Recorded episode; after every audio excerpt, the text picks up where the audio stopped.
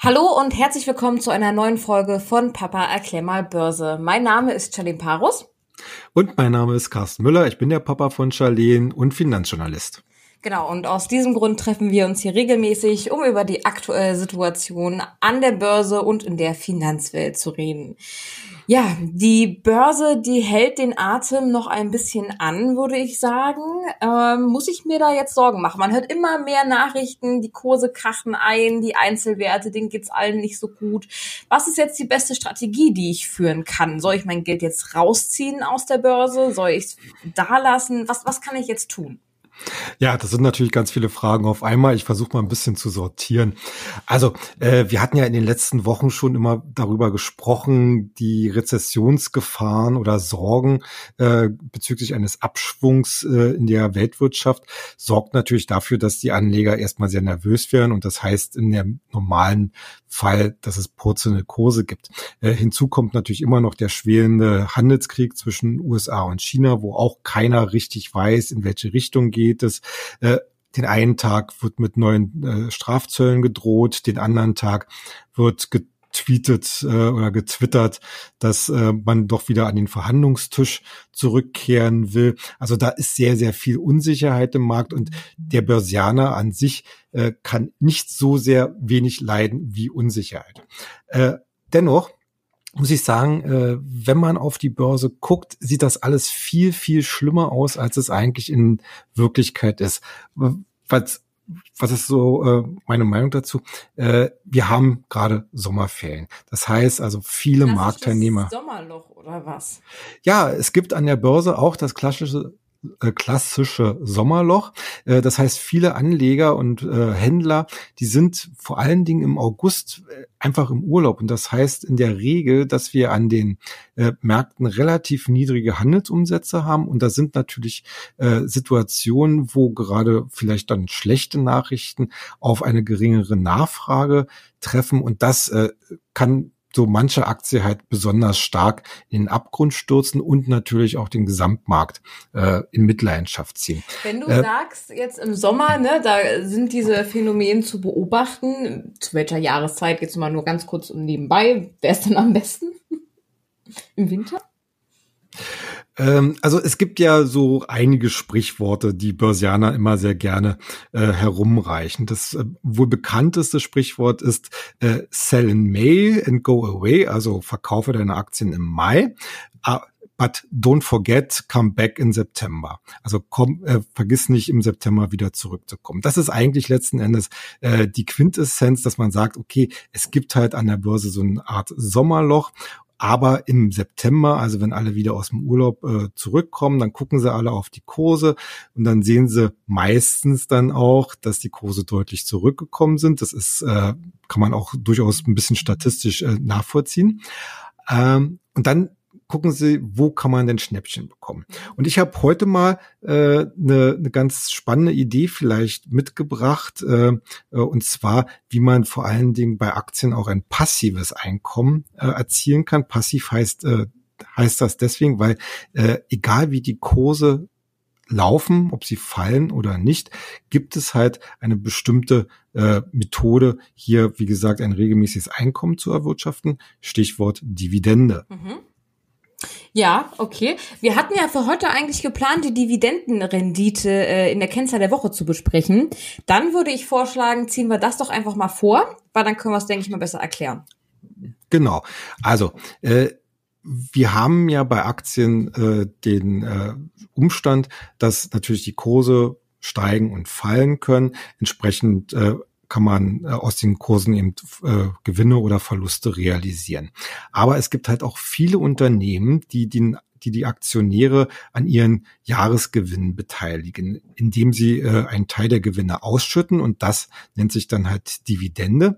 Und jetzt ist der äh, spannende Punkt, äh, man kann diese Dividende ins Verhältnis zum Aktienkurs setzen und das ist dann die sogenannte Dividendenrendite. Also die sagt mir, äh, wenn ich eine Aktie XY zu einem bestimmten Stichtag kaufe, ja, und dann äh, bei der nächsten Ausschüttung halt entsprechendes Geld bekomme, äh, wie äh, stark oder wie hoch wird denn quasi mein Investment verzinst. Also Dividende ist jetzt nicht im klassischen, sind, äh, im klassischen Sinne eine äh, Zinsausschüttung, aber eben wie stark äh, werde ich an den Gewinnen beteiligt. Mhm. Ähm, und äh, diese äh, ja letzten Endes äh, Kennzahl äh, ist äh, Grundlage einer äh, ganz bestimmten Strategie, der sogenannten Dividendenstrategie, wo Anleger wirklich gezielt nach Aktien suchen, die halt eine möglichst hohe und natürlich dann auch möglichst sichere Dividendenrendite anbieten. Das heißt, wenn man gerade einen langfristigen Anlagehorizont hat, also über mehrere Jahre, äh, dann kann man mit relativ hohen Dividendenrenditen äh, sich abkoppeln eigentlich vom äh, Auf und Ab der Kurse. Mhm äh, und ein, wie gesagt, ein sogenanntes passives Einkommen äh, erzielen, weil eben einmal im Jahr oder bei manchen Aktien auch zweimal im Jahr oder viermal im Jahr eben äh, eine gewisse Gewinnausschüttung äh, stattfindet. Gibt es da eine bestimmte Dividendensaison oder werden diese Dividenden das ganze Jahr über ausgeschüttet? Ne? Also wenn wir jetzt sagen, ich habe bei zehn Firmen habe ich Aktien, worauf es auch Dividenden mhm. gibt, könnte ich dann das ganze Jahr darüber leben?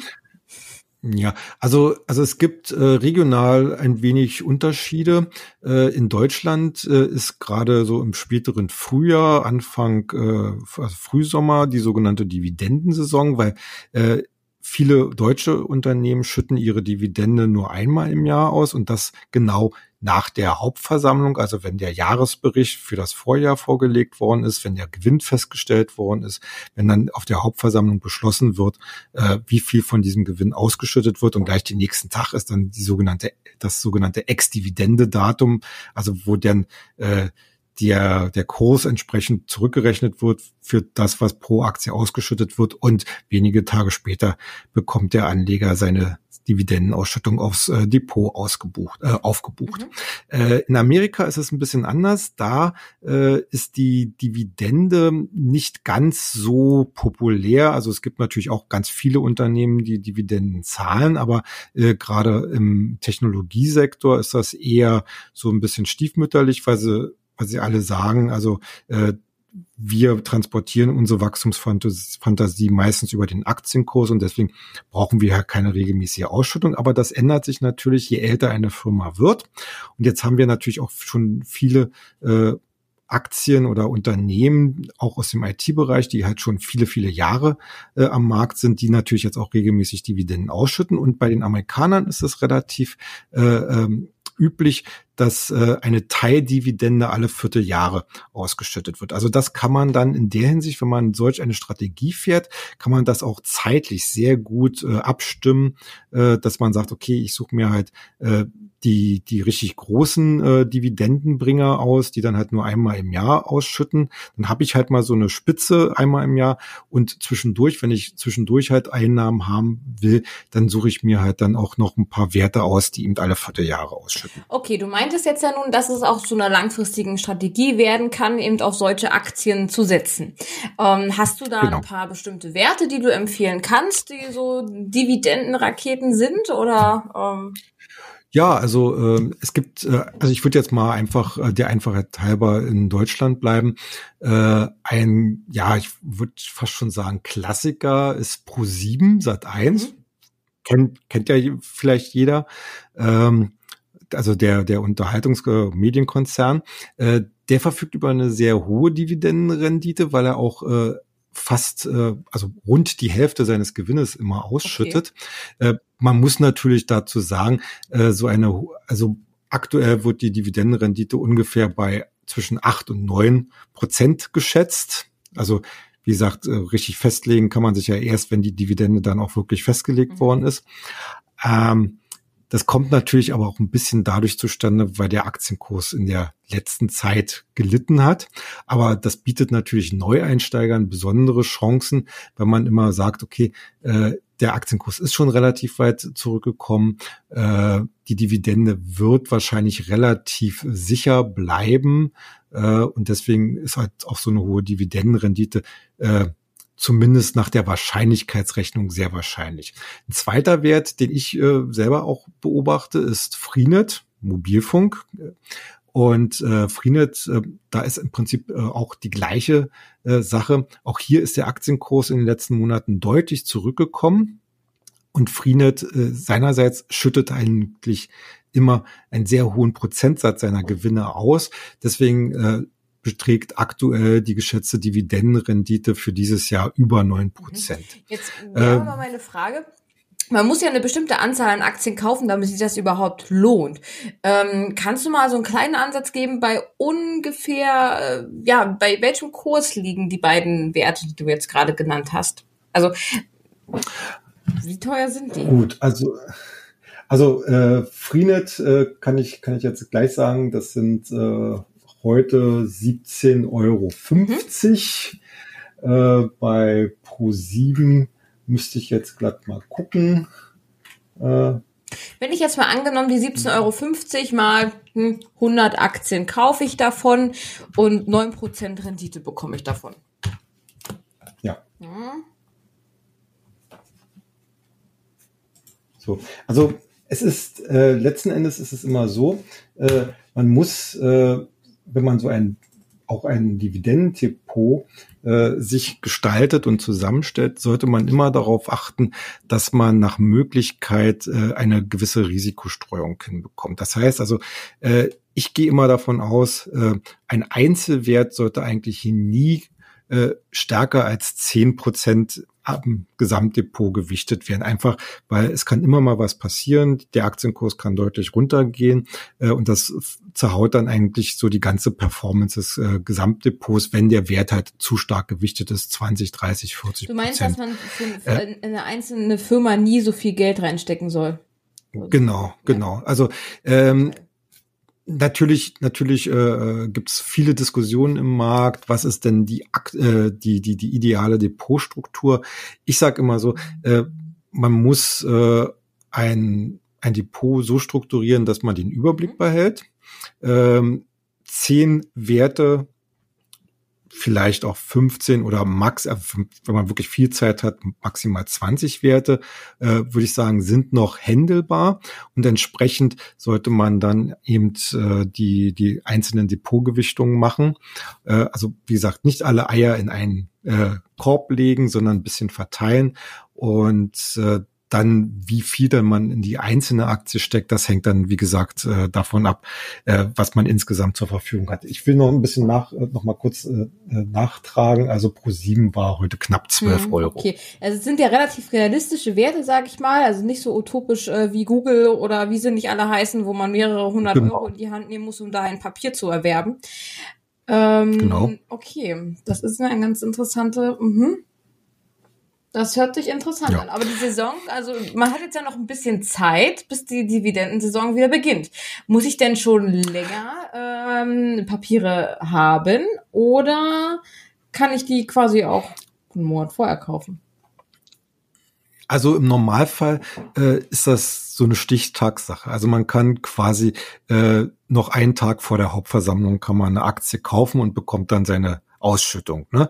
Äh, das Problem an der ganzen Sache ist natürlich äh, dieser Ex-Dividende-Abschlag, den man dann im Aktienkurs hat. Das ist dann letzten Endes ein Nullsummenspiel. Wenn man, wenn man sie halt einen Tag vor, dem, vor der Hauptversammlung kauft, dann gibt's die Dividende und im gleich im besten Fall oder im optimalen Fall äh, geht der Aktienkurs um den gleichen Betrag zurück. Also ich würde schon sagen, wenn man eine Dividendenstrategie äh, fahren möchte oder aufbauen möchte, sollte man schon nach der äh, passenden Marktlage suchen und da muss ich einfach sagen, nach den jüngsten Korrekturen im Markt ist das wieder so eine Gelegenheit, äh, wo ich sage, da könnte man so langsam beginnen aufzubauen. Also du hast anscheinend noch Hoffnung in die Börse, wie sich das anhört.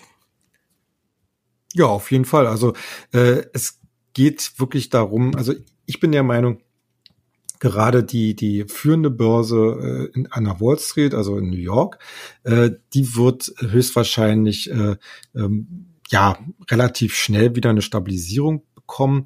Äh, das ganze Rezessions äh, ähm, ja, die ganzen Rezessionssorgen, die sind natürlich vorhanden und vor allen Dingen auch für Deutschland vorhanden. Und wir hatten das ja letzte Woche schon mal geklärt, dass aber äh, in Amerika die Vorzeichen einfach deutlich besser sind.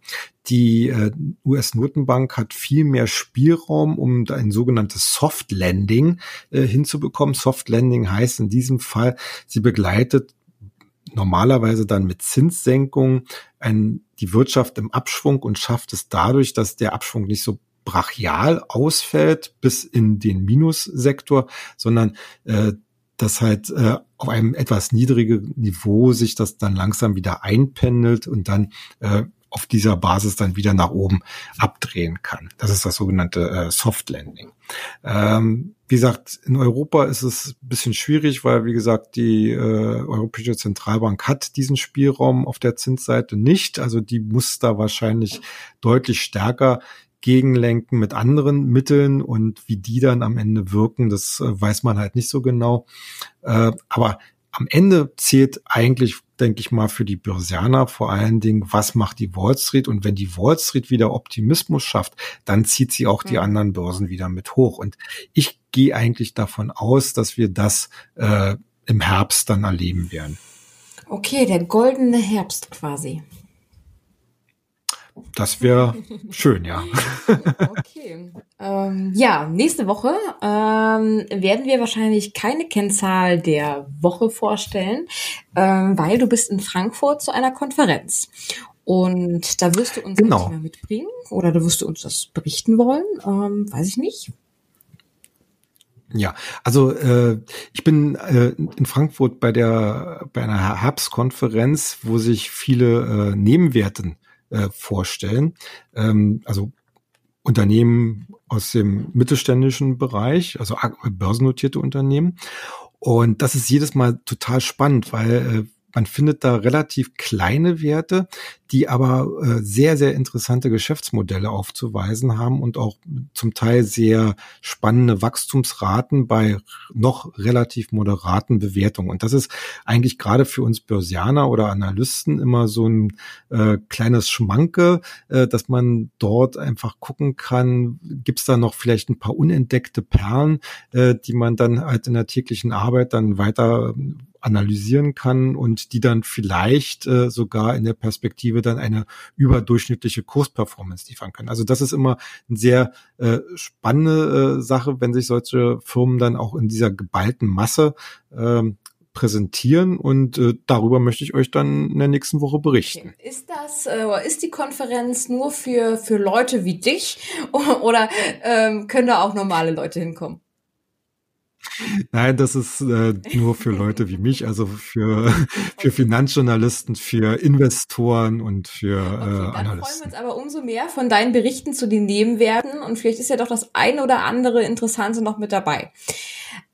Eine kurze Frage Ganz zu bestimmt. Nebenwerten habe ich aber noch. Sind Nebenwerte diese solche welche, ähm, die zum Beispiel im Tech-DAX mit drin sind oder ist das dann schon wieder zu groß? Ähm, na, na, TechDAX ist ja inzwischen relativ gemischt äh, mit auch sehr großen mhm. Werten wie SAP. Also ich würde eher sagen, der S-DAX ist da sehr stark vertreten. Gut, dann habe ich da für mich so mal eine kleine Einordnung, was jetzt in welcher Größe wir da reden. Okay, genau. super. Ja, das soll es für heute auch schon wieder gewesen sein. Ich hoffe, euch hat es euch, äh, ja. ich hoffe, dass es euch gefallen hat und dass ihr beim nächsten Mal auch wieder reinschaltet. Ansonsten freuen wir uns über Anmerkungen und Feedback jeglicher Art. Ähm, gerne könnt ihr uns dafür auf unseren Online-Kanälen kontaktieren. Finden tut ihr uns auf Instagram unter Börsenfakten und auf Twitter und auf Facebook unter Börse Global. Ja, danke fürs Einschalten und bis nächste Woche.